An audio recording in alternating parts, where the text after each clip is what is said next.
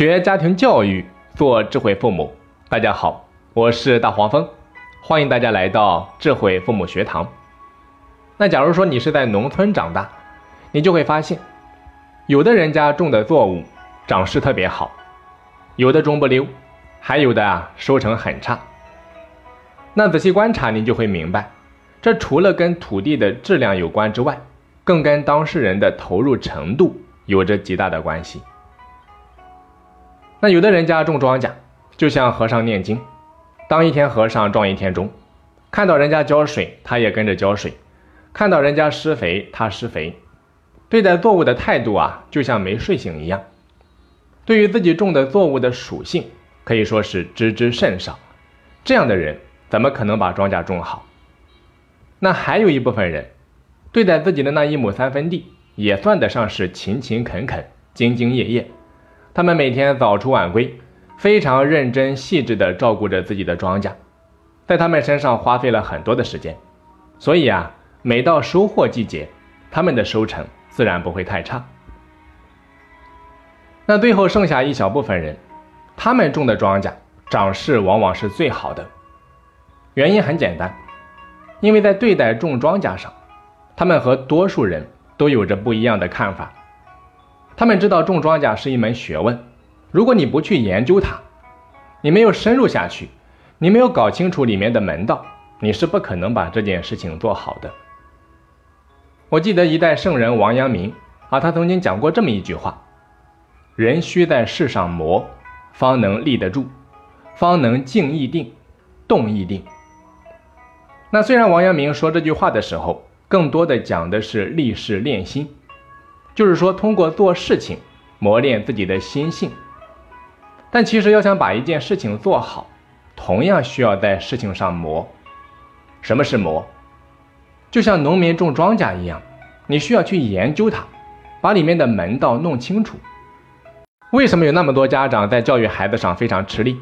因为多数家长都像是前两种农民，他没有在教育这件事情上磨，就是没有去研究它，不够深入。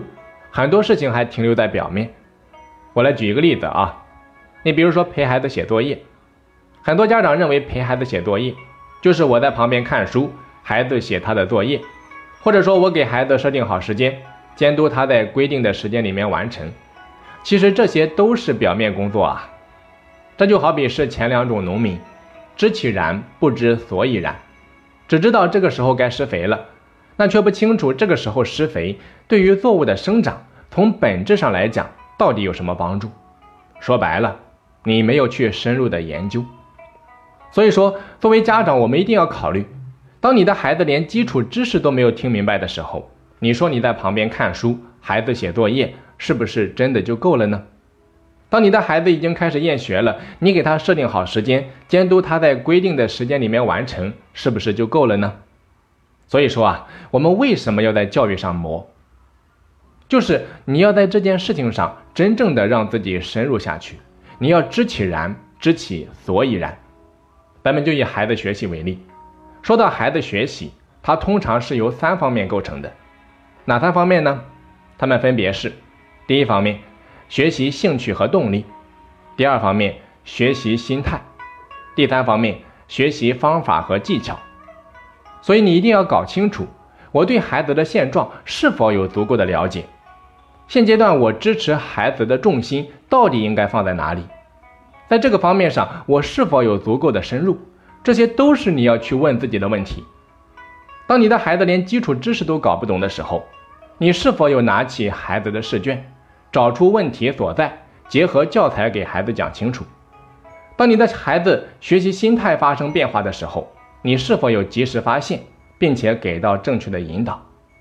所以说啊，你一定要相信，当你在教育孩子这件事情上反复去磨的时候，你就可以变成教育孩子的专家，因为没有人比你更了解自己的孩子。所以说，教育孩子，光靠读一些文章、听一些课程是远远不够的，你要把它当成是一门学问，你要去研究它，你要让自己深入下去。就像大树的根，越往下深入，你的抓举力就会越强。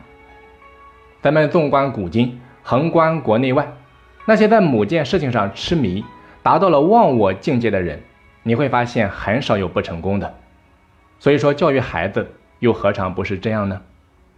最后啊，咱们延伸王阳明的一句话来结束本次课程：家长一定要在教育上磨，方能立得住，方能静亦定，动亦定。好的，课程最后啊，快速向大家公布一个好消息：一年一度的夏令营招生又开始了。今年我们夏令营的主题是领袖力和演说力。那么这个课程主要适合哪种类型的孩子呢？简单说明一下：第一，想要让孩子的领袖力和演说力更上一层楼；第二，孩子不自信，总觉得自己不行；第三，孩子有点自我中心主义，只关心自己的世界，不能很好的与他人合作；第四，孩子兴趣班上了不少，但却不知道自己喜欢什么，将来想要做什么。第五，孩子突然间说学习没意义，厌学，甚至有些抑郁。第六，孩子不懂得分享，喜欢独占，不受欢迎，总是被孤立。第七，孩子自卑怕生，人前不敢讲话，社交圈子很小，总是喜欢独来独往。第八，孩子不懂感恩，认为父母的付出都是理所应当的。第九，想培养孩子领袖气质和王者风范的。第十。想提升孩子管理和组织指挥能力。第十一，想提升孩子演讲水平和口才魅力的。第十二，想提升孩子沟通协调和吃苦耐劳的。那如果你的孩子刚好有这些需要，今年暑假呢，你又想带着孩子去系统的学习一下，那么可以添加微信幺三七幺四幺八七二七三。添加微信之后，可以在微信上面进行详细的咨询和了解。好的，本堂课咱们就先讲到这里。我是大黄蜂，下期再见。